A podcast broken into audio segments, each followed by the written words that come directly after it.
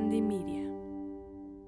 Bienvenidos, bienvenidas y bienvenides a un episodio más de Calientes y Conscientes. Qué bueno que nos escuchas por allá. Yo soy Shambucio, mejor conocida como Vainilla, y hoy estoy acompañada como siempre de mi hermoso compañero. Hermoso, claro, y también desvelado compañero, y vengo muy, muy desvelado. David Moncada, tu sexólogo de bolsillo, este que puedes traer en tu chichero, en tu nalguita, en donde tú quieras, en el liguero, para que me saques cuando necesites aclarar alguna duda en sexualidad. Y estoy, además de cansado, pues también estoy muy emocionado por grabar. Y como muy reflexivo, también vengo muy reflexivo. Yo creo que, o sea, la cruda, bueno, porque es desvelada por, por fiesta, por perreo. Y la cruda me pone muy reflexivo, además de también muy cachondo, por cierto. Ok. Y así llego, como muy reflexivo. Esta reflexión con la que llego hoy tiene que ver con que ayer en la peda justo me topé a un güey a quien ya conocía y empezamos a chupar ahí en el bar en el que estábamos, después le propuse ir a cenar. Y bueno, él desde que lo conocí me pareció bastante atractivo. Sin embargo, pues bueno, no, como que no lo visualizaba o no lo tenía dentro de mi dimensión erótica. Y al momento de estarle escuchando y de estar platicando y de sentir la conexión con la charla y luego de repente le vi los labios y los vi muy carnosos y luego las miradas. Entonces empecé a sentir cómo mi deseo sexual comenzaba a aumentar. Y dije, ay, mira, qué interesante. Cómo una persona que no figuraba en mi plano erótico sexual, ahora ya lo estoy integrando, lo estoy sexualizando, me estoy erotizando con él. Y bueno, le propuse ir a mi casa, cogimos y demás. Y, o sea, me quedé pensando, la reflexión con la que llego es como con el tema del deseo, o sea, como este deseo entonces que puede ser como de respuesta, puedo hacer A más B más C para cachondearme, para calentarme. Y también como que lo traspolé a mi expareja, que bueno, ya que nos patrocine, porque he hablado mucho de mi expareja en, este, en este podcast, en el que yo hacía muchos esfuerzos y el deseo nada más no llegaba. Suele pasar. ¿Cuántas veces hemos estado en estas situaciones en que creemos que es un problema de nosotros o de nuestra pareja cuando ese deseo quizá antes existía, ahora no existe, o quizá nunca existió y tuvimos miedo de decirlo, ¿no? Y para eso, justo es este episodio. Yo creo que es un tema bien, bien importante y muy chingón que le va a servir a muchas personas que se van a sentir identificadas, identificadas. Y para ello tenemos a una super invitada que pues vamos a darle ya la bienvenida. Ya, por favor, la bien guion venida. la bien guion venida. Y me pongo, pues, me pongo. Pues, pues vamos a darle, ¿no? Vamos. Vamos.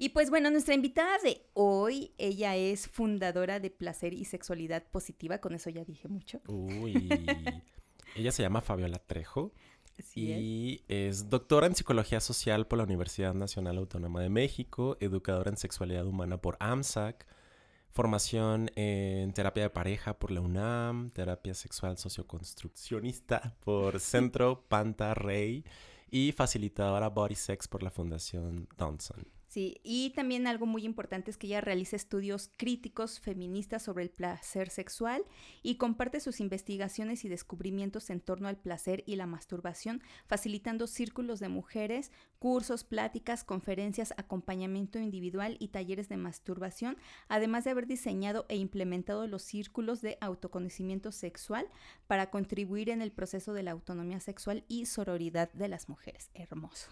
Qué hermoso. Sí. Cuenta también con una variedad de publicaciones, colaboraciones y presentaciones académicas en congresos de psicología y especializados en sexualidad a nivel nacional e internacional y en medios de comunicación digitales e impresos, radio y televisión. Y bueno, ahora la tenemos aquí, en Calientes y Conscientes. ¿Cómo estás, Fabiola? Hola, estoy muy contenta y muy halagada de que me hayan invitado el día de hoy a su podcast. No, también para nosotros es un placer. Esperamos que sea un placer concluido también, ¿no? siempre, poder, poder este, charlar contigo de, de esto que ya como dio este de la introducción, ¿no? La disparidad sexual, que creo yo es un tema bien importante cuando nos relacionamos en pareja, porque creo que llega a veces a detonar muchísimas complicaciones a veces dentro de cómo nos vinculamos, ¿no? Y esto, pues bueno, del, o sea, el deseo, digo, ahorita que mencionaste como esto de la disparidad en el deseo sexual, que dicho de otra manera, pues también en sexología le llamamos como disritmia sexual. O acá coloquialmente como, pues, soy más cachondo que tú. O, tú eres más, cachonde. más cachonde y caliente que yo. Entonces, ¿cómo le hacemos ahí? O sea, que tú, ¿cómo, qué acercamientos has tenido desde tu quehacer diario, desde tu experiencia personal con este tema de las disparidades en el deseo sexual? El deseo sexual es un temazo, por eso creo que, me emociona mucho poder compartir con ustedes, porque justamente llevo un rato, por lo menos este año, en el que me he clavado mucho en la experiencia y la reflexión sobre el deseo sexual, porque como lo leyeron ahorita, pues yo me especializo en temas de placer. Eh, por supuesto que atraviesa el placer como categoría de análisis, atraviesa el deseo y cómo entendemos y cómo vivimos el deseo, pero yo siempre decidí, como una estrategia metodológica en la investigación, enfocarme únicamente en el placer. Porque ya también hay mucho trabajo, hay algo de trabajo, ahorita voy a ahondar un poquito al respecto, en temas de deseo sexual. Ha sido estudiado durante mucho tiempo. La pregunta es cómo ha sido estudiado, para quién ha sido estudiado, por qué ha sido estudiado, ¿no? Pero al final ha sido estudiado durante mucho tiempo. Sin embargo, llega la pandemia y creo que explota una crisis de deseo. Estamos en medio de una crisis de deseo. Particularmente ahorita lo que nos compete, que tenemos que ponerle el apellido de sexual, es importante. No es solamente de deseo sexual, es de deseo en general. Ahorita estamos, o me ha tocado convivir con muchas personas, particularmente mujeres, con quienes el tema del deseo vuelve a ser relevante. Y no nada más el deseo sexual una vez más, sino ir entendiendo qué quiero en la vida. No sé qué quiero. He perdido el sentido. Ahorita hay una importante pérdida de sentido eh, en general que fue catapultada por la pandemia. Sin embargo, no es como que no había un problema antes.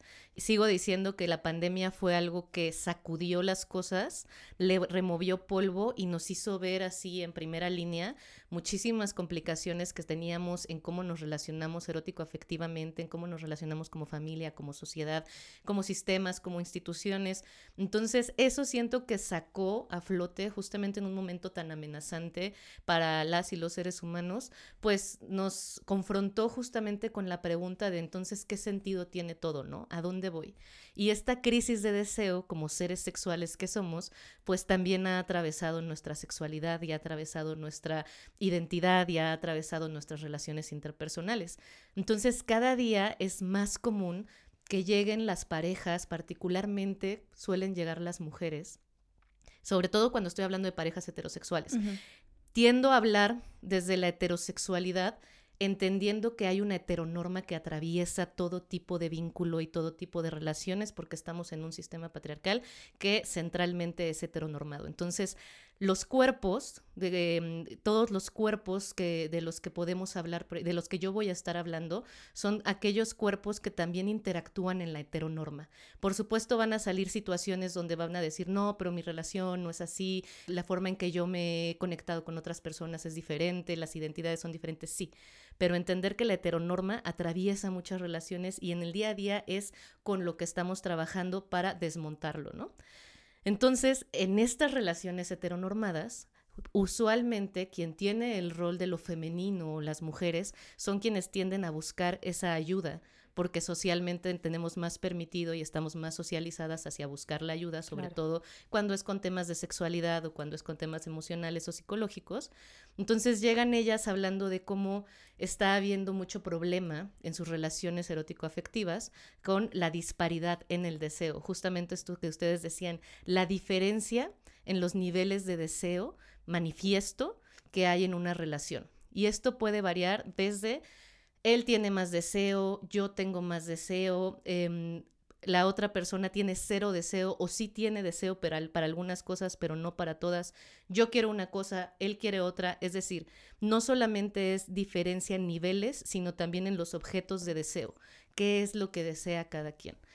Entonces esta disparidad se está haciendo cada vez más marcada e históricamente se ha atribuido la falta de deseo sexual a las mujeres. Entonces ha sido bastante normalizado. Sin embargo, por supuesto que cuando trabajo con hombres hay mucha manifestación de una, de una falta de deseo que solo se habla en lugares cerrados o lugares muy íntimos porque es súper confrontativo para la masculinidad asumir que no hay un deseo. Entonces, cuando trabajo con hombres también es como decir, ¿qué está mal en mí porque no tengo deseo? ¿O qué está mal en mí para las mujeres también porque no tengo deseo? Y esto es fundamental. El problema con la disparidad en el deseo o socialmente lo que estamos viviendo con esta crisis de deseo o como le he denominado la crisis de deseo, no necesariamente es que haya o no haya deseo, sino cómo las personas lo están interpretando. Y al final, esto se termina aterrizando con hay algo malo en mí, hay algo que no está funcionando, hay algo que está enfermo en mí, no soy normal, soy rara. Y cuando hablamos particularmente del vínculo de pareja, la problemática crece porque entonces se empiezan a hacer interpretaciones como ¿qué está mal en mi relación? ¿Será ya que ella no me ama? ¿Será que ya no le gusto? ¿Será que ya no le amo? ¿Será que ya no me gusta? Y entonces empiezan a hacer una serie de interpretaciones de a dónde va esta relación, para qué, una vez más, la crisis de deseo, esta falta de sentido, experimentar, no tener ganas. Cuando hablamos de deseo son las ganas, es la calentura y tenemos que separarlo de la excitación, tenemos que separarlo del placer, tenemos que separarlo de los orgasmos y así de muchas fases de la respuesta sexual, ¿no? Pero particularmente el deseo y una de las grandes problemáticas hoy en día en el estudio del deseo es que también se confunde mucho con el tema de la excitación.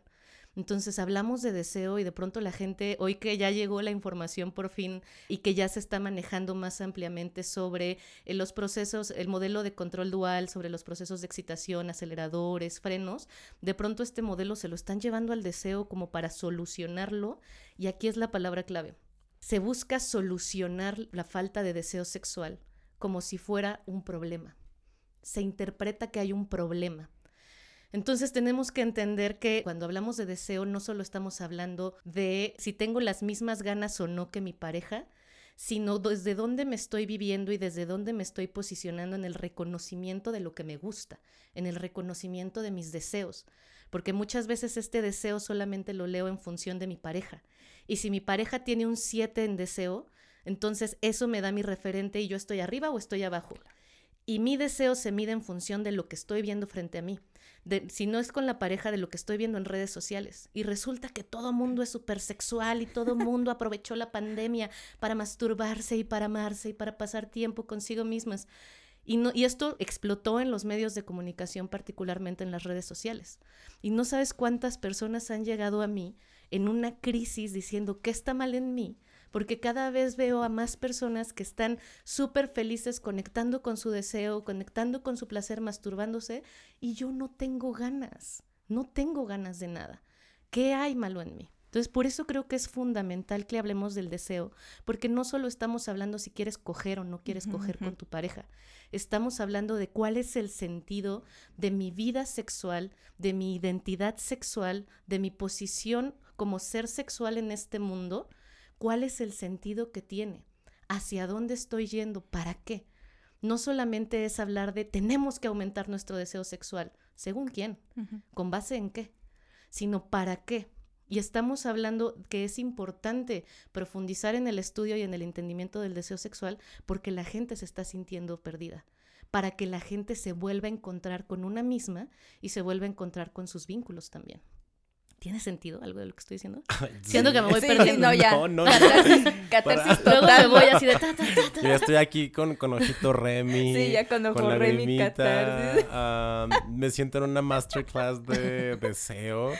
Wow. Wow, eh, sí. wow. O sea, incluso, o sea, me trastoca también en mi quehacer sexológico, ¿no? Cuando llegan y me, o sea, desde cómo yo vivo el deseo y cómo yo habito el deseo y cómo las otras personas llegan con sus expectativas en mi acompañamiento de querer incrementar este deseo y cómo entonces este deseo pareciera que se reduce o esta noción de deseo pareciera que se reduce solamente a prácticas muy específicas o a aumentar la frecuencia coital o aumentar la frecuencia masturbatoria o sentirme más cachondo, más cachonda, más cachonde y es como de, o sea, me doy cuenta también cómo puedo yo también fomentar esa idea tan reduccionista de lo que puede llegar a ser el deseo. Cuando hablas, cuando nos hablas de una crisis de deseo y cómo esta crisis de deseo también está muy ligado a la pérdida del sentido vital. O sea, no, no, no, es, es como de... Sí. Diosito, llévame ya. Llévame ya. No, y aparte, o sea, Fabio tocó un tema importantísimo en cuanto a hablas del deseo, porque claro, o sea, estamos enfocándonos al deseo sexual, pero que hay además de todo el panorama de lo que yo deseo, en este caso, como nosotras mujeres, personas con vulva, ¿no? O quienes nos vivimos bajo este término, que si los hijos, que si el trabajo, que si esto. Entonces no nos estamos dando cuenta que también todo ese estrés llega a provocar una falta de deseo en general, ¿no? O sea, hay veces que no tengo ganas de levantarme, hay veces que no quiero llevar a mis hijos a la escuela, hay veces que no quiero sacar al perro a pasear, hay veces que estoy cansada, o sea, mi deseo, hay veces que ni siquiera se me antoja, no sé, salir con mis amigos a platicar, ¿no? Entonces, como dices, reducirlo en nuestro quehacer sexológico solamente a esta parte como sexual, creo que nos estamos saltando algo muy importante que ella nos comenta, ¿no? Igual, o sea, el deber ser de un hombre ahorita es, estamos hablando de que si tú, las viejas son las que no sienten, son las que siempre están quejando, que le duele la cabeza, que no tienen deseo, pero también a los hombres se les ha dicho, tú debes de cumplir como el macho que eres con este estereotipo que se ha formado de lo que es el hombre. O sea, tú tienes que ser el proveedor económico o sexual de tu pareja. Y creo que sí está bien duro ahí porque entonces también el deseo que también hay muchas veces a falta de, deseo sexual, de líbido, por muchos temas emocionales.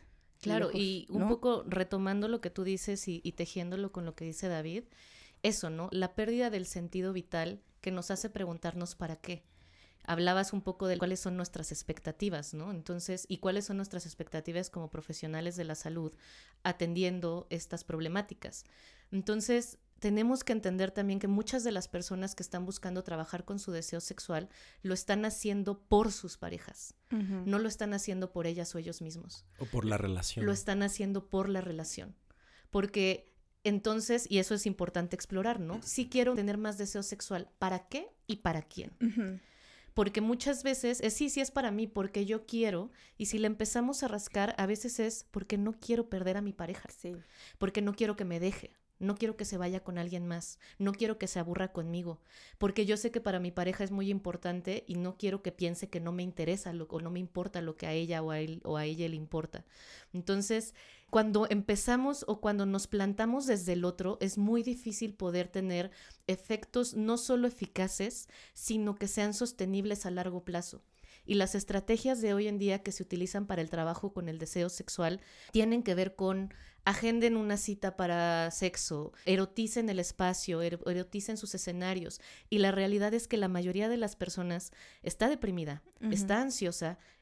En un caso más o menos, hay peores situaciones, pero en el mejor de los casos está caliente. Está caliente, perdón, leí así. La que está caliente soy yo.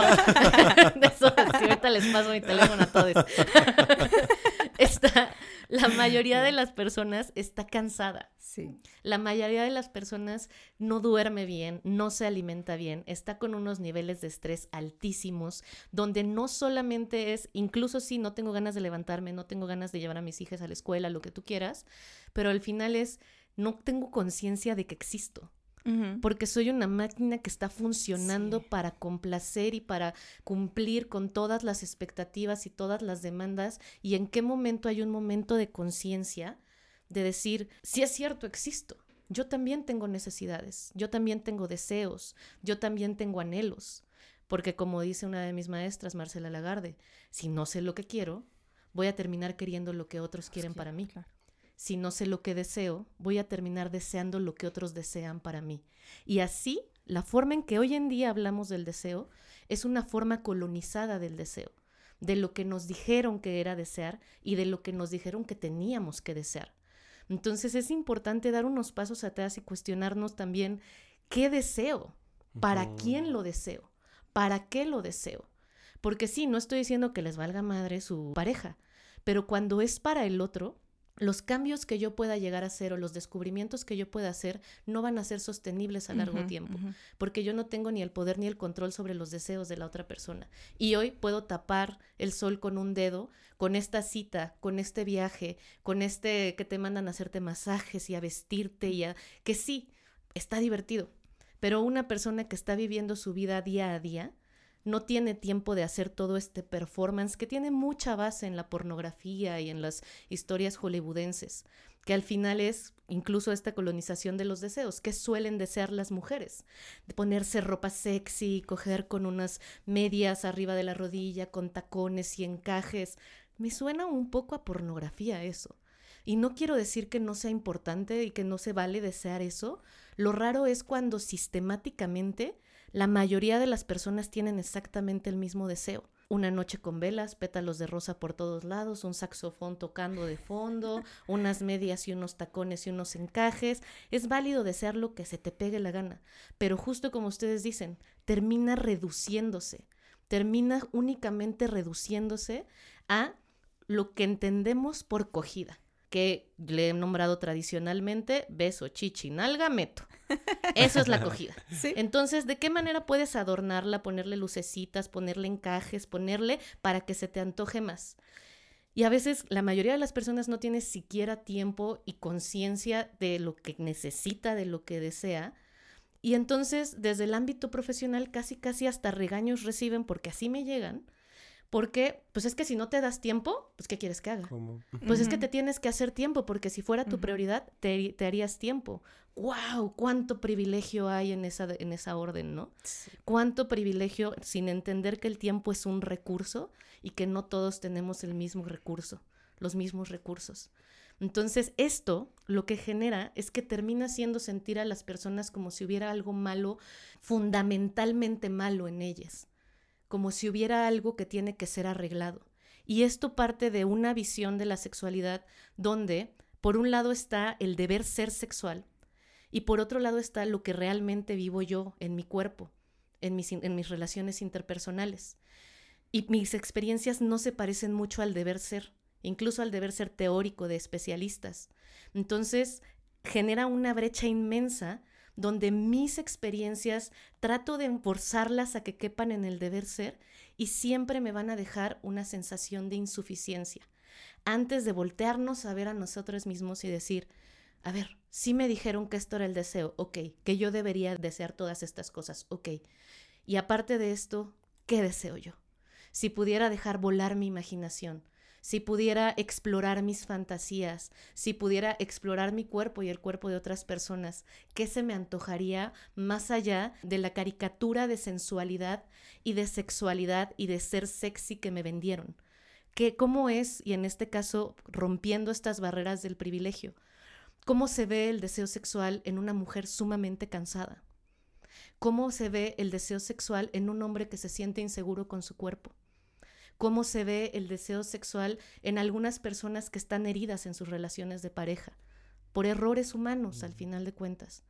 Porque entonces, si en este momento no estoy queriendo coger, si en este momento no quiero un pene adentro de algo, o de alguna parte de mi cuerpo o cualquier objeto de, adentro de la parte de cualquier de, adentro de cualquier hoyo, entonces no tengo deseo.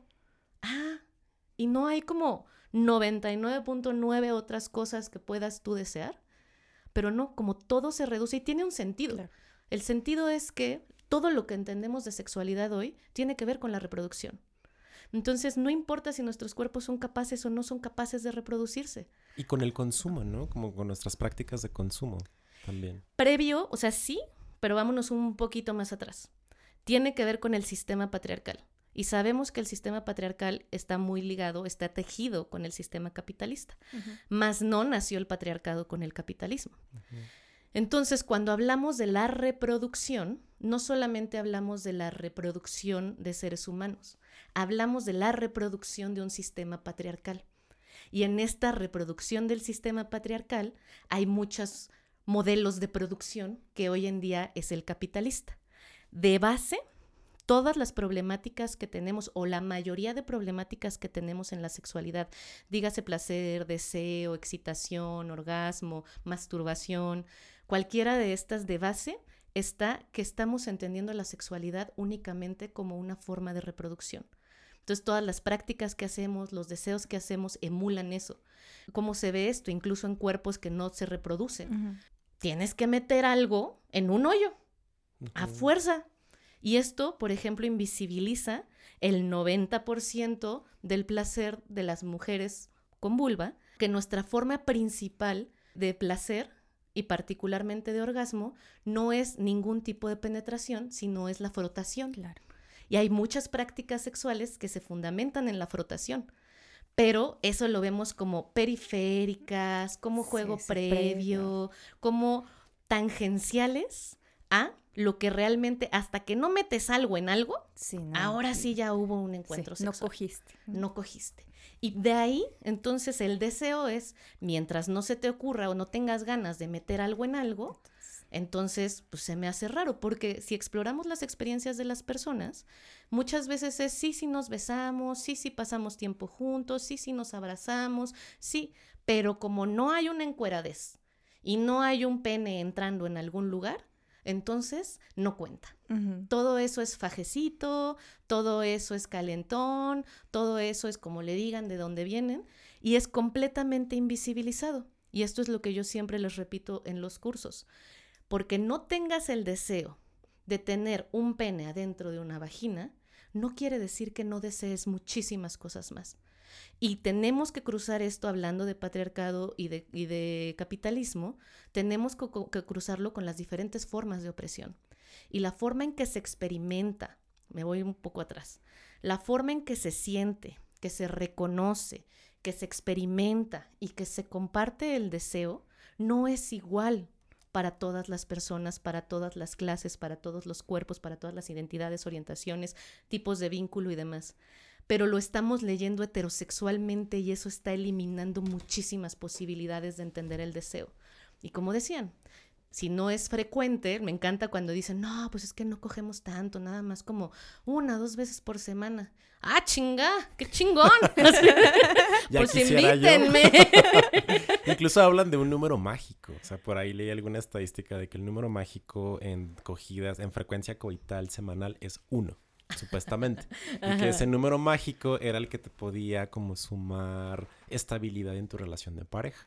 Porque se tiende, o sea, yo lo escucho, incluso yo mismo también llego a fomentar eso en mí, como de, ah, ok, o sea, ¿cuál es la calidad de mi vida sexual? Entonces, basadas en coitos, ¿no? Basándome en número de coitos semanales, eh, mensuales, qué sé yo.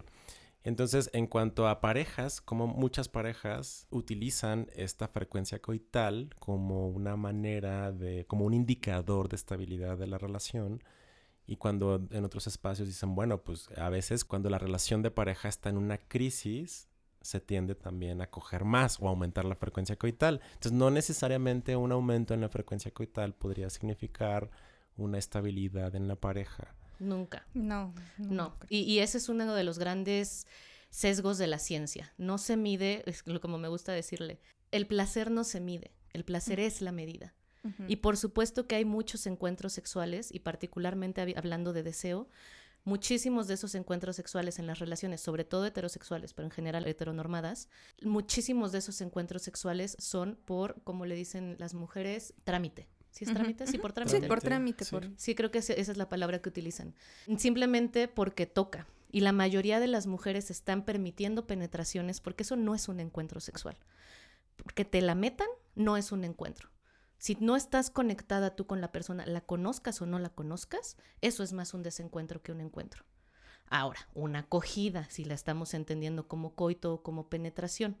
Muchas personas están accediendo a penetraciones solamente por no tener problemas con la pareja, por no decir justamente como se mide así, de pronto llevo dos, tres, seis meses sin coger con mi pareja, híjole, esto ya está raro. Y esto nos va a llevar a una conversación que va a ser muy incómoda, porque ya le dije muchas veces que yo no quiero, ya me dijo muchas veces que yo no quiero, pero le voy a volver a decir y me siento presionado, o me siento presionada, o estoy presionando y me están presionando.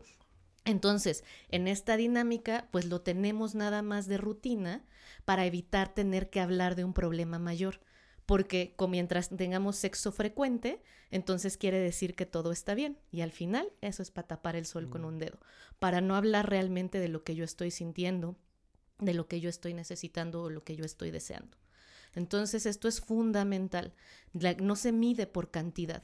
Y luego nos dicen, no es cantidad, es, calidad. Y ahí es donde entramos en todo un mundo de cuestionamiento sobre qué es calidad de vida sexual. Claro. Y la, desde las teorías del apego dicen que el deseo es también una emoción o un conjunto de emociones. Y como cualquier otro tipo de emociones, nos invitan o nos motivan a la acción de algo. Entonces, si las emociones pueden ser agenciables, entendida la agencia como la posibilidad, capacidad, desarrollo de decidir y accionar sobre ellas, ¿no? Es como hablábamos antes de entrar a grabar de que andamos muchas con la mecha corta, ¿no? Entonces como de, ay, me pegué en el dedito pequeño del pie. Ay, es como de, empiezo a sentir la rabia y entonces es como, ok, ¿cómo quiero canalizar esa rabia, ¿no? Ese sería una, un ejemplo de una, de una agencia de la rabia. Entonces, si el deseo puede ser visto también, digo, no sé, reservada lo que tú nos compartas, si es que puede llegar a ser visto el deseo como una emoción o como un conjunto de emociones, ¿puede ser también agenciable? Sí, por supuesto. El, deseo sexual es necesario ir reconociendo hoy, en el contexto en el que estamos hoy. No sabemos cómo va a ser en unos años, pero por, por, lo menos hoy es necesario apropiarnos de ese deseo, poder reconocerlo. Y esto lo pasa mucho y como anécdotas de los talleres y de que otras mujeres me comparten. Es, por ejemplo, el susto que genera tener ciertas fantasías, lo cual se asume que son deseos y la fantasía y el deseo son, cosas, diferentes.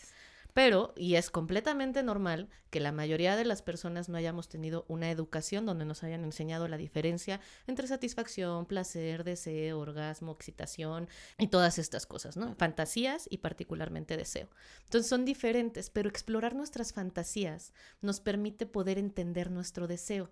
Y entender nuestro deseo nos permite poder apropiarnos de él y decidir si queremos hacer o no algo con él hay muchos deseos que no necesariamente tienen que ser manifestados y no necesariamente tienen que ser convertidos en algo tangible. Son solo deseos, son solo ganas. Yo tengo ganas de muchas cosas y eso no quiere decir que las vaya a hacer.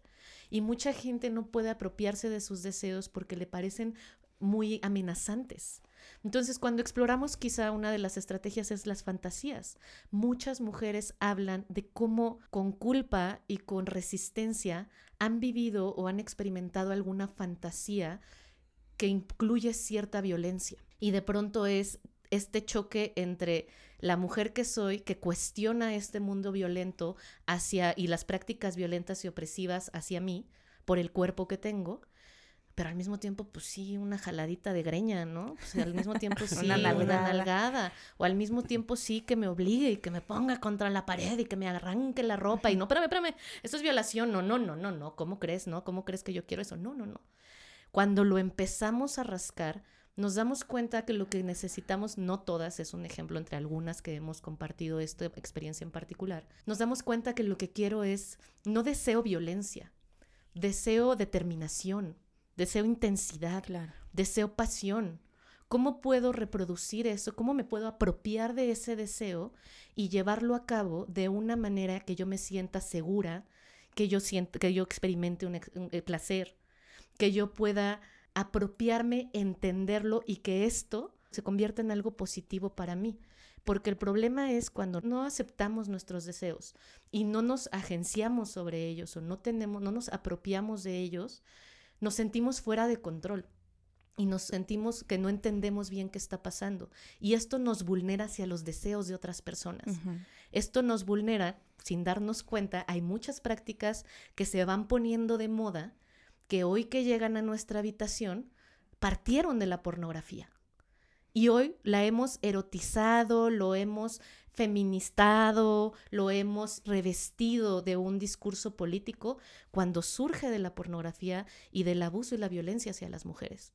Pero como solo los recibimos sin detenernos, observarlos, saborearlos, explorarlos, y ahora sí, de todo esto, ¿con qué me quedo yo y cómo lo llevo a cabo? Perdemos todo control sobre nuestros deseos. Y entonces nuestros deseos se hacen maleables a todo aquello que tiene más poder que yo, desde el sistema, desde mi pareja y cómo se ve el poder, porque esto no lo notamos en la vida cotidiana. Esto no se ve, no se piensa de esa manera en la vida cotidiana. ¿Cómo es? Mi pareja tiene ganas, yo no tengo ganas, y como quizá mi pareja es hombre o quizá mi pareja tiene más experiencia sexual o quizá mi pareja es de una clase social más alta que la mía o quizá mi pareja, no sé, cualquier cosa que pueda proveerle poder. Entonces, antes de voltearme a ver a mí y entender cómo me estoy sintiendo yo es, ah, no, mi pareja tiene deseo, yo no tengo, que está mal en mí. Porque pues lo correcto es lo que la otra persona vive porque es la persona que está en el poder. Entonces, esta agencia, digo que también en el estudio se divide, ¿no? Es diferente la agencia, la autonomía, la apropiación.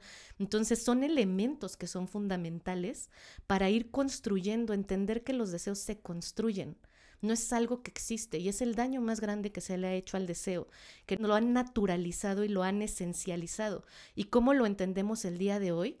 A grandes rasgos es, los hombres tienen mucho deseo sexual porque ellos son como animalitos que nada más piensan con el pene, que nada más quieren estar cogiendo. Con la cabeza de abajo piensa. Exacto, con la cabeza de abajo. ¿Qué, ¿Qué, tanto hemos escuchado esos discursos, no? Y son importantes. Que hoy nos movamos en los espacios que nos movemos y tengamos los conocimientos que tenemos, no quiere decir que no se integraron en nuestra psique y en nuestros guiones sexuales. Eso es lo que yo estudié para mi tesis doctoral, justamente cómo estos mensajes se integran. Y los mensajes más comunes justamente son, los hombres tienen más deseo sexual que las mujeres. Las mujeres no tienen deseo sexual. Las mujeres solo cogen o tienen sexo porque están buscando afecto. Y de una u otra manera, a través de estas premisas, nos enseñan, porque el deseo se construye, nos enseñan que hay diferencias de género en el deseo. Por supuesto que van a haber diferencias de género en el deseo porque es una construcción social. No quiere decir que no exista, sí existe. A veces hoy en día que todo el mundo habla, es una construcción social, es una construcción social, es como si hablaran de que es algo que no existe, ¿no? No le hagas caso, no existe. No, claro que existe. no más que es una construcción, eso que quiere decir que lo hemos, ido, construyendo y eso lo hace dinámico y así como le he puesto ciertas piezas, le puedo quitar otras piezas y puedo poner otras piezas. Esa es la deconstrucción. Pero también hay muchas cosas en estos discursos que no tienen que ser deconstruidas, que tienen que ser desmontadas. Hay cosas que tenemos que quitar de raíz y que no pueden regresar a estos modelos, porque estos modelos con los que estamos entendiendo el deseo en la vida cotidiana nos están haciendo más daño que bien. Desde el discurso de la dictadura del placer, que es desea, desea, ay, yo deseo, así, ah, mírame, cuánto deseo. Multiorgasmo. todos los días deseo, todos los días todo el tiempo. Claro. Pues no, yo no deseo y no estoy caliente todo el tiempo. Y si, si quieren, sí. si, quieren, sí, cada quien, ¿no? pero, pero sí deseo todo el tiempo. Claro. A veces hasta deseo que me dejen de chingar. Deseo que no se me acerquen, que no me hablen. Eso es lo que deseo. Pero como mi deseo no dice métemela, ay, Fabiola no tiene deseo sexual. No, tengo 80 mil deseos. Que no quiera en este momento estar contigo, no tiene que ver ni contigo, ni lo que decía de esta esencialización, se termina interpretando que solo las mujeres tienen un tipo de deseo, solo los hombres tienen otro tipo de deseo, y justamente ahí invisibilizamos una de identidades y experiencias infinita. ¿Qué pasa además? El deseo o la falta de deseo, ya poniéndola entre comillas con todo lo que hemos hablado, no suele ser un problema particularmente para las mujeres y todos los grupos oprimidos, no suele ser un problema hasta que es un problema para la pareja. Claro. Entonces yo puedo vivirme sin deseo. Por supuesto que hay todo un deseo que no estamos hablando ahorita, que se vive individualmente. Otra cosa es el deseo que se vive compartido. Ese lo vamos a dejar a un lado ahorita el individual. Cuando yo no tengo deseo de compartir eróticamente con mi pareja, entonces pareciera que hasta ese momento se convierte en un problema, porque yo no me había dado cuenta, hasta que mi pareja me dice, oye, ¿qué pasó? ¿Qué pedo? Pues ya tiene tanto tiempo que no. Ah, sí es cierto. Y entonces la necesidad de mi pareja o el que mi pareja esté problematizando mi deseo porque no puede ver mi deseo, que yo deseo otras cosas, no necesariamente que me penetre, hasta ese momento yo lo considero un problema. Y es cuando las personas van a buscar ayuda casi, casi, y no saben cuántos casos así, porque mi pareja me mandó. Claro. me mandó a arreglar el problema. Y el proceso, el trabajo con el deseo en el consultorio, en el área clínica, tiene que ser compartido. Porque no nada más, muchas veces quien tiene el poder en la relación manda a arreglar a la otra persona y cuando tratas de involucrar a esa persona, oye, no, pues no. O cuando le dices, bueno, es que lo que yo deseo es que me hagas esto, pero pues hasta cuándo te la voy a poder meter. Ah, entonces no tienes ganas de que yo tenga deseo. Tienes ganas de que yo deseo lo que tú estás deseando. Y si no estoy deseando lo que tú estás deseando, entonces no estoy deseando. No existe mi deseo. Y así es como invisibilizamos los deseos de todos los grupos que no son masculinos hegemónicos. Me hace mucha, me hace mucha catarsis, ¿no? Todo ahorita eso así, pum, pum, pum, ¿no? Llegan como, híjole, y hasta muchos flashazos. O sea, en mi caso ahorita, eh, lo que decía Fabiola, ¿no? Cumplir con la cuota, nada más por el deseo de alguien más y dejar al lado el mío es algo bien violento que nos hemos hecho. Que afortunadamente el trabajo en, sexoterapia, la formación que hemos tenido, creo que nos ayuda a deconstruirlo, pero la gente que no tiene esas herramientas allá afuera, creo que es bien importante llegarles con este mensaje, ¿no? Porque todo lo estamos, nuestro deseo está dependiendo de lo que le tengo que brindar al otro cuando yo me estoy abandonando, ¿no? Y esta eh, cuestión de abandono híjole, o sea, salir de ella a veces es muy difícil. Y también lo que tú decías, ¿no? Se, nos llegan muchos mensajes de que el placer y quiérete, mastúrbate todos los días, ama tu cuerpo, o sea, son mensajes también que se han vuelto también como en cierta manera un poco violentos, porque también si no estás vibrando alto, si no estás amando tu cuerpo todos los días, si no estás deseando placer, o sea, es de, no mamen, o sea, primero me tengo que aceptar y después tengo que ver mi placer. Y todos los días tengo que estar vibrando alto y todos los días me tengo que masturbar de no aguanta, o sea, también soy una persona y lejos de que este mensaje de mi placer, como yo digo, nuestro placer es la resistencia, claro, nuestro cuerpo, o sea, lo debemos de respetar, amar, pero también se está volviendo en un discurso que si ahora yo no estoy dentro de estas nuevas categorías, entonces tampoco estoy bien. entonces hay que ver de, qué manera también podemos como, no sé, no llevar estos mensajes como tan violentos, ¿no? Porque siento que sí atraviesan muchísimo esto, o sea, el placer, el deseo, lo que yo quiero compartir con alguien más. Yo, para mí, identificarme como una persona sexual con mis parejas era de yo soy la del problema porque yo tengo mis deseos, yo siento, yo tengo mi placer, yo siento rico de ciertas formas y no necesariamente una acogida para mí representaba una relación sexual culminada, pero para esas personas sí. Entonces era bien violento para mí, tengo que complacerlos para que entonces digan, ah, sí, entonces ya cogimos y tuvimos sexo, cuando para mí el sexo empezó desde que me tocaron el dedo, ¿sabes? Claro. Y eso que, que habla sobre el complacer, ¿no? Al final constantemente repito, cuando empiezas a complacer, dejas de compartir placer. Claro. Entonces es la complacencia que también nos puede servir como un indicador, una vez más, para quién lo estoy haciendo. Desde el marco de la justicia íntima, que justamente habla de cómo todas las desigualdades sociales que vivimos en el mundo común y corriente, en la vida cotidiana, nos las llevamos a la cama, las grandes preguntas son, ¿quién es el principal beneficiario quién es el centro y quién nos dijeron que tiene derecho al placer en este encuentro sexual. En el caso del deseo, es quién es el sujeto de deseo y quién es el objeto de deseo. Porque esto, esto que dices, es que difícil, ¿no? ¿Cómo desmontamos y cómo acompañamos a las personas en esto? No es tan difícil. Tiene que ver con poner en el centro la experiencia de las personas, escucharlas. ¿Cómo lo estás viviendo tú? ¿Qué está significando para ti? Desde los estudios críticos de la sexualidad, los estudios críticos feministas, justamente es eso. Además de explorar qué es deseo sexual, cuáles son los niveles, cómo lo medimos, bla, bla, es qué está significando esta experiencia para las personas que están viviendo ya sea más deseo que sus parejas o menos deseo que sus parejas. Porque al final, la falta de deseo o mucho deseo nos hace cuestionarnos quién soy yo, nos hace cuestionarnos qué me falta a mí, ¿Qué está mal en mí? ¿En qué estoy insuficiente? Es una marca de la insuficiencia. Entonces, si ponemos en el centro eso, el deseo nos está avisando que la insuficiencia es algo que tenemos que trabajar, no necesariamente el deseo. ¿Qué te está moviendo el reconocerte como una persona que no tiene deseo o como una persona que tiene mucho deseo sexual? Porque esto va a tener un impacto en cómo te relacionas contigo y en la vida cotidiana. Va a tener un impacto en si te terminas complaciendo o una de las alternativas que se están proponiendo es justamente la negociación del deseo, no imponer.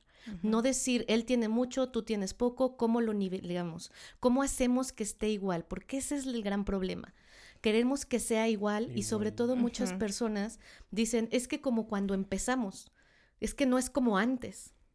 Es que no es como cuando empezamos nuestra relación, por supuesto, y no tendría por qué serlo, porque no eres la misma persona que estaba aquí cuando empezó la relación.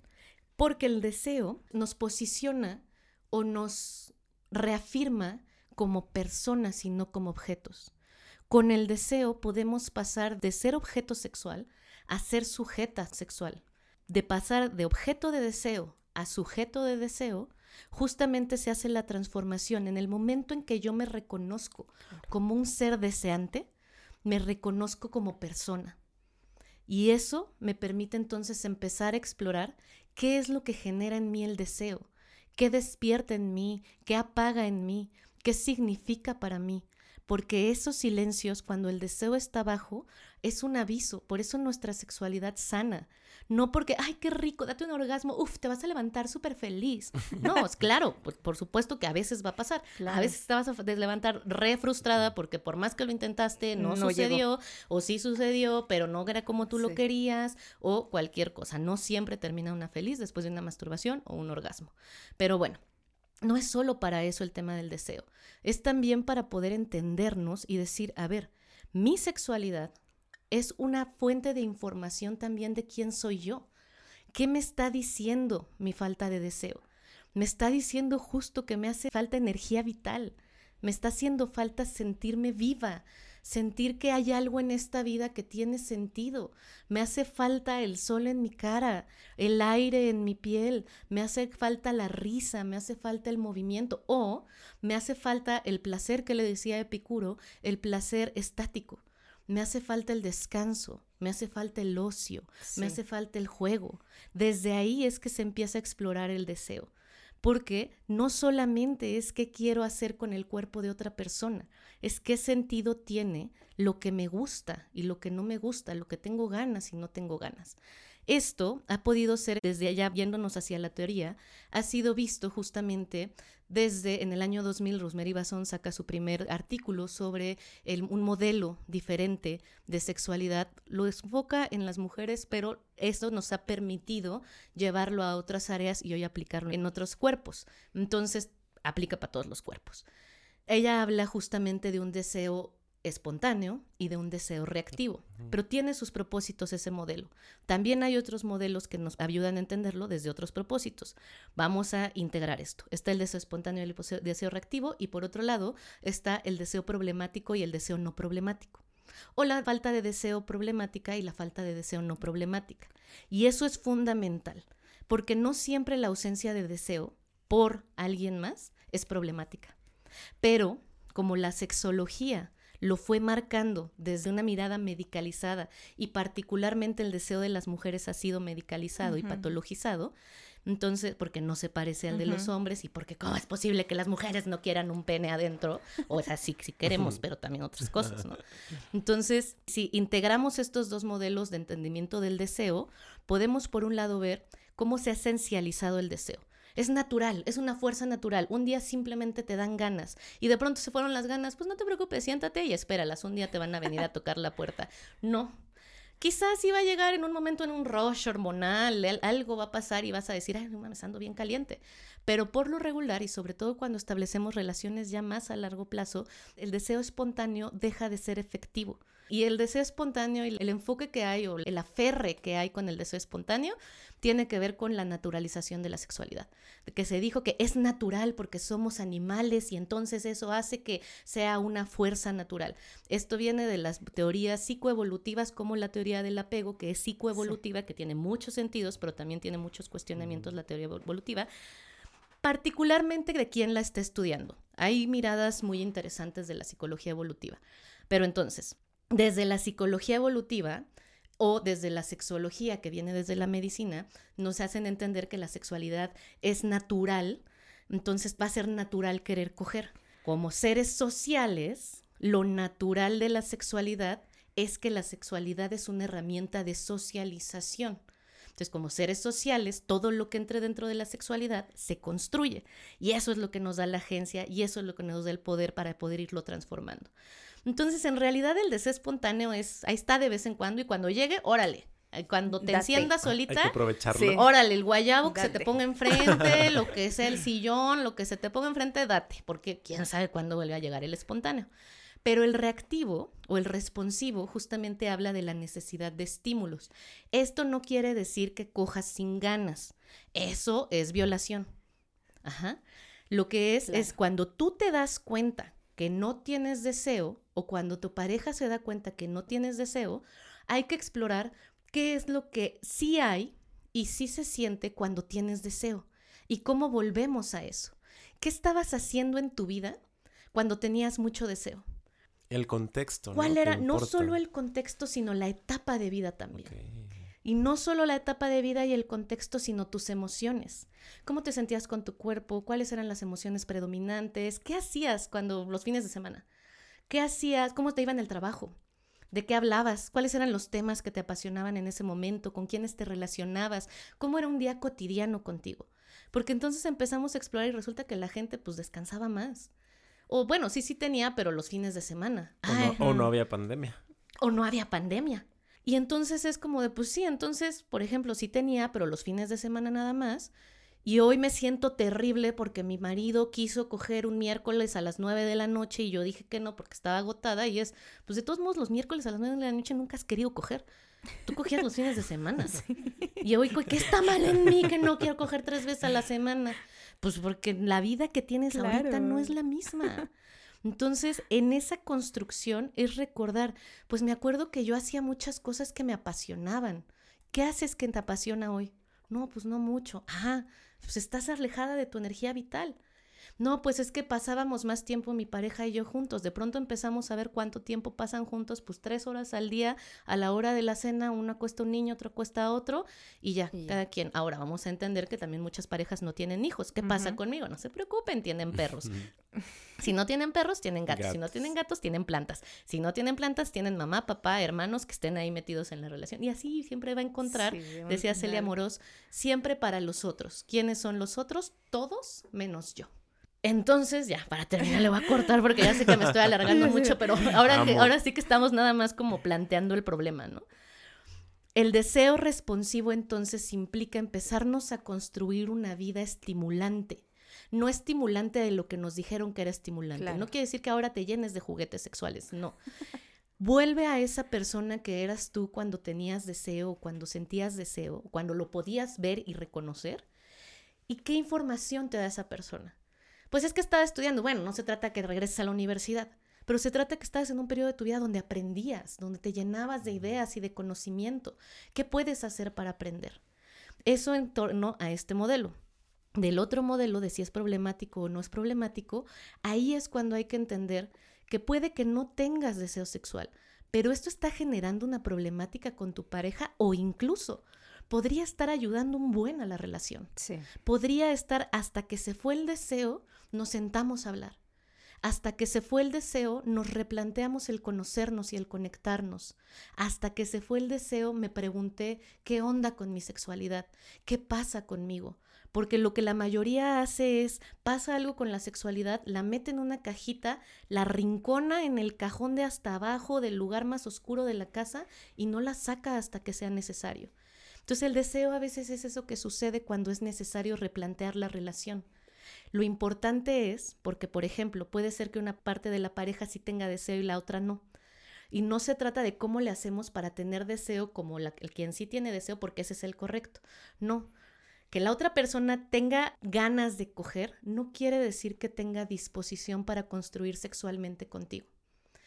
Y depende desde dónde estemos midiendo el deseo porque yo puedo usar todas estas estrategias que compartimos, la comunicación, los acuerdos y demás, pero si la otra persona no está dispuesta a hacer transformaciones en cómo siente su cuerpo, cómo vive su cuerpo, cómo vive su deseo, cuestionar cuáles son, sus deseos, explorar cuáles son sus deseos, porque quien tiene el problema eres tú, entonces ahí esa persona no tiene deseo de construir algo sexualmente contigo. Lo que quiere es cumplir sus deseos a toda costa y sobre quien se le ponga enfrente. Entonces, no podemos medir nada más en función de la otra persona tiene más deseo, yo tengo menos deseo, sino dónde estamos posicionados los dos, tres, diez en esta relación. ¿Dónde están los deseos y cuáles son los deseos importantes? Y ahí es donde entra un poco la negociación, que es la propuesta de estos nuevos estudios. Vamos a hablar, incluso a negociar, va. Es válido que en momentos de tu vida, y es un aviso, van a haber momentos de tu vida que no vas a querer nada. Y se vale. Se vale no tener deseo un periodo de tu vida. A veces para mí cuando me pasa es, ¿qué onda? No, espérame, yo tengo, a mí me gusta reconocer que tengo un deseo muy alto. Pero cuando me veo sin deseo, obviamente entro en una mini crisis. Ah, ¿qué es esto? ¿Qué me está pasando? Tú no eres esta, Fabiola. y de pronto digo, a ver, no, espérate, espérate, ¿qué te está diciendo esto? Pues estás cansada. Pues obviamente como que la, tu pareja nomás ya no, algo no está conectando, ¿no? Lo primero que nos amenaza la falta de deseo es, ya no me quiere. pareja. Ya no le gusto. Y no va tanto de ti, siempre la falta de deseo nos está dando información sobre la persona que le está faltando deseo. Entonces hay que preguntar y hay que ahondar en la experiencia de esa persona. Y a veces quien está pidiendo sexo, por lo regular cuando son hombres, no necesariamente igual, no están pidiendo coito, muchas veces. Lo que están pidiendo es saber que te importo, saber que me deseas, saber que todavía quieres estar conmigo, te siento lejos, quiero sentirte cerca, pero por todos estos esquemas socioculturales, la única forma en que yo pueda acceder a ese abrazo, a ese cariño, es a través del sexo. Entonces tengo que pedirte sexo cuando realmente lo que te estoy pidiendo es que me recuerdes que me amas y que sí quieres estar conmigo y que nuestra relación no está en peligro. Una vez reconocido eso, hablando lo que la falta de deseo está gritando, o con lo que el mucho deseo está gritando, cuando lo ponemos sobre la mesa, ahora sí podemos empezar a negociar. Pero esto implica un trabajo personal sobre la descolonización de nuestros deseos, que para mí el primer paso es aprender a desearnos a nosotras, a nosotros y a nosotros mismos. Si algo para mí es importante que las personas escuchen, aunque no las conozco, no las estoy viendo en este momento, es que estoy segura, sin cuestionamiento alguno, que no hay nada malo en ti no hay nada enfermo, no hay nada errado, no hay nada raro, nada descompuesto en ti, solo porque en este momento tu deseo no se ve como te dijeron que se tiene que ver.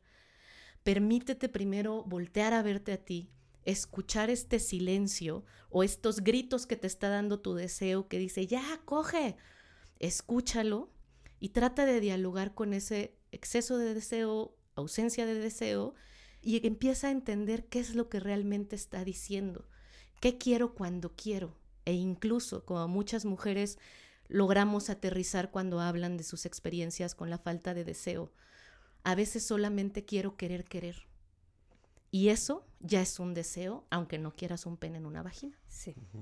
Las emociones, emoción viene de emotion, ¿no? que es emotion, que es energías en movimiento.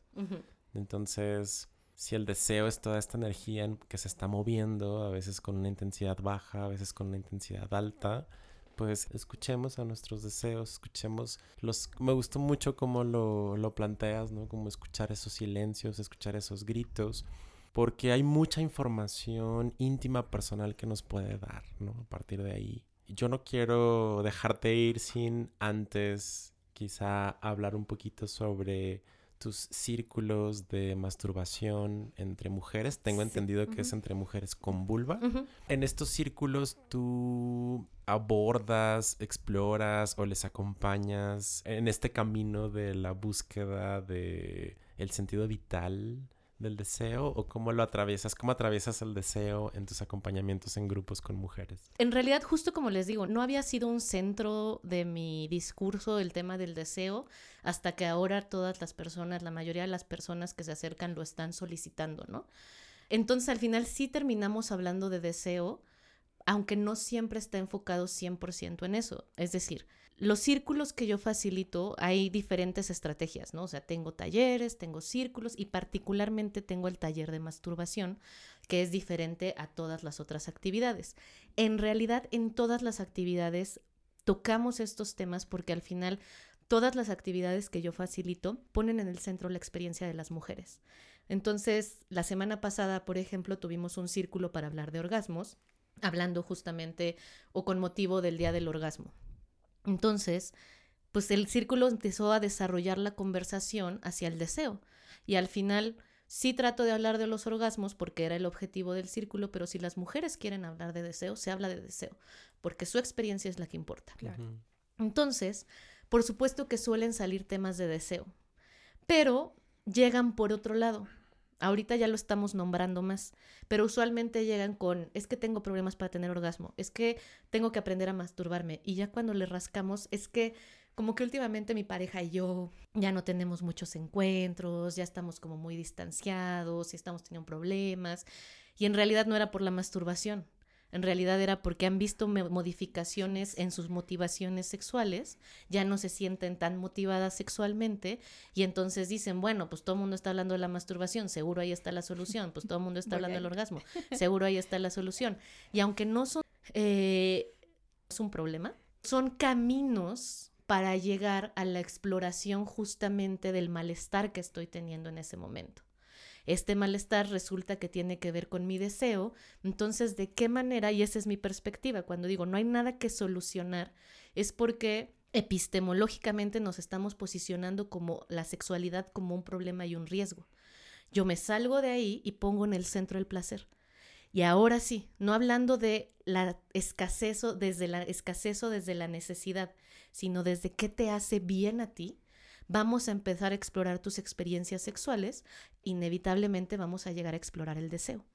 Entonces lo que hacemos es hablar, hablar, hablar, hablar sin parar, hacer preguntas, hacer reflexiones, hablar sobre nuestros cuerpos, hablar sobre nuestros orgasmos y ahí es donde salen las inquietudes y ya es donde yo con esta información que les estoy compartiendo voy aterrizando esas experiencias cotidianas, tejiéndola con la teoría y buscando herramientas concretas para nuestra vida cotidiana.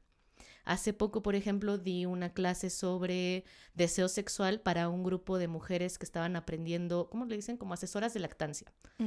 Entonces, justamente, ¿qué pasa con este deseo post-embarazo, no? Pues nos dicen que, eh, pues a las seis semanas más o menos, ya como que regrese y que está mal en mí, que no estoy teniendo deseo. Y es, a ver, una vez más, ¿cómo vas a tener deseo de que te la metan cuando acabas de parir. Igual y si tienes ganas de coger o de sentir cerca a tu pareja, de sentirse otra vez conectados, pero eso no quiere decir que quieras que te la metan cuando acabas de parir, sea cesárea o sea vaginal. Entonces, hasta que mi deseo se vea como se veía antes, ya vuelvo a desear. No, ¿cómo desea una mujer con vómito en su ropa? Que ha dormido dos horas en el día. ¿Cómo vive su sexualidad esa mujer? Entonces hablamos de su cuerpo, Hablamos de lo que necesita del contacto, del hambre de piel que tiene con alguien más, del hambre de piel que tiene para estar cerca de alguien más. Hablamos de cómo ha aprendido sobre el placer, porque una de las principales aprendizajes o las premisas principales del placer es que el placer es una recompensa. Entonces lo dejamos hasta mm, que haya terminado la escuela, que haya tenido la casa levantada, que ya me sienta bien con mi cuerpo, que ya ta, ta, ta, ta. Y pues obviamente de pronto te das cuenta que ya llevas 40 años sin trabajar el tema de la sexualidad con tu pareja. Entonces, justamente cuando vamos aproximándonos desde nuestras experiencias al placer, inevitablemente terminamos hablando de cómo sí se ve nuestro deseo para que ellas vayan aprendiendo a identificarlo. En este último círculo, justo una compartía, tengo muchas ganas de aprender más de esto, ¿no? Y le dije, ahí está tu deseo. ¿No que no tenías deseo? Sí. Tienes muchas ganas de aprender. Solo porque no quieres que te la metan, no quiere decir que no tengas deseo. Y eso surge de un círculo sobre orgasmos. Entonces, al final, todas estas estrategias educativas que he tenido que desarrollar, porque mi foco principal está en la investigación, pero al final es también como psicóloga social, es mi responsabilidad social que llegue esta información a todo mundo. Entonces, a través de eso, Vamos trabajando diferentes temáticas a través de círculos, talleres, consultas individuales y ya voy acompañándoles, no les voy enseñando, les voy acompañando en la exploración de sus propios deseos, de sus placeres, de sus orgasmos, de sus masturbaciones y todo lo que se vaya apilando ahí. Me encanta, me encanta eh, todo esto y este mensaje que nos dejas y creo que a ti que nos estás escuchando creo que te va a dar muchísimas herramientas para que vayas en la búsqueda de ese deseo y, de ese placer, como decía Fabiola, ese placer que hemos visto como una recompensa en todos los ámbitos. Que si me quiero comer ese pastel necesito correr 5 kilómetros para merecerlo. Que si me quiero comprar ese vestido tiene que ser una ocasión especial porque si no, no lo merezco, ¿no? Entonces creo que esta búsqueda de deseo y de placer y esta frase que dijo, dejar de ser objetos de placer para ser sujetos, sujetas de placer, cuando rompemos, ¿no? Por querer satisfacer a alguien más. Y además, qué ganas me dan de tener... Ah, está mi deseo, está una manifestación de mi deseo de, generarnos entre hombres un espacio como ese que tú este. generas. Qué importante. Fíjate que en los espacios que he tenido con hombres que me han permitido acompañarles ha sido también muy revelador. Y lo digo, o sea, yo sé que hablo más en femenino porque hablo más de mi experiencia, porque mi trabajo se fundamenta, o sea, atraviesa mi experiencia, pero justo lo que he escuchado en los espacios de hombres es que el tema del deseo es fundamental. Entonces, lo mismo va para los hombres, no hay nada malo en ti. Necesitas reconectar con tu energía vital, lo que sea que te haga sentir vivo desde poner los pies en el pasto, volver a reír, un momento de soledad, que te dé el sol o bailar toda la noche, lo que sea que te haga reconectar con tu deseo. No está todo centrado en tu erección, no está todo centrado en lo que le puedes proveer a la otra persona. Está bien si en este momento te está haciendo difícil conectar con tu deseo, escucha ese silencio no eres anormal por ser un hombre sin deseo o que no puede identificar su deseo fuera del modelo reproductivo. No hay nada malo contigo. Permítete escuchar ese silencio porque ahí te vas a escuchar a ti. Muchas gracias, Fabiola. Me conmueve mucho, este episodio me conmovió bastante y sigo conmovido todavía. Gracias por todo lo que nos aportaste. A mí me resuenan muchos aspectos de mi vida cotidiana, de cómo yo vivo el deseo, cómo se confronta con mis discursos sexológicos incluso.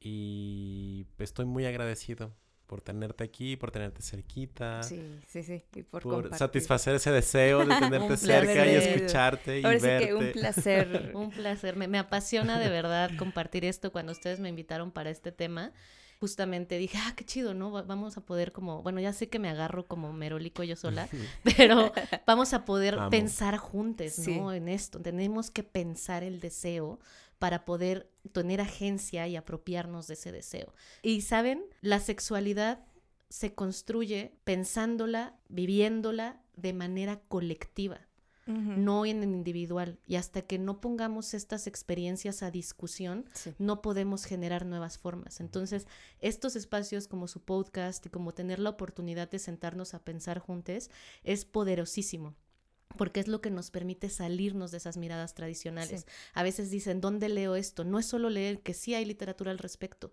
sino es escucharnos entre nosotros. Entonces, este espacio, muchísimas gracias por permitirme hablar y que haya una audiencia que me pueda escuchar. No, muchas gracias a ti. Pues, ¿alguna otra cosa que quieras agregar? ¿Y dónde te encuentran? Pues me pueden encontrar en Instagram, Facebook y Twitter como arroba DRA-Fabiola Trejo. Cualquier otras actividades que vaya yo sacando, ahí en mis redes sociales pueden verlo. Síganla, síganla. Síganla, vayan a los talleres porque seguramente van a tener muchas herramientas para poder incluirlas, ¿no? A todo su repertorio sexual, a sus deseos, a su placer y demás.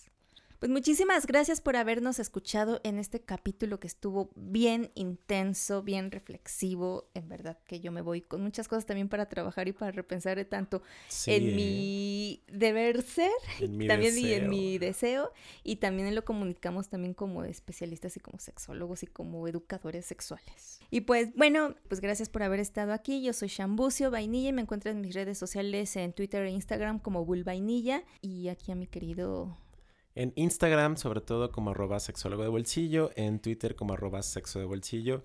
Ya estoy empezando a generar contenido en Twitter, al menos retuitear, retuiteando cosas. Porque sabemos que ahí solo lo usabas para, tu deseo pornográfico. Para mi deseo pornográfico, para satisfacer algunos deseos a través del consumo de pornografía que por ahí anda rondando.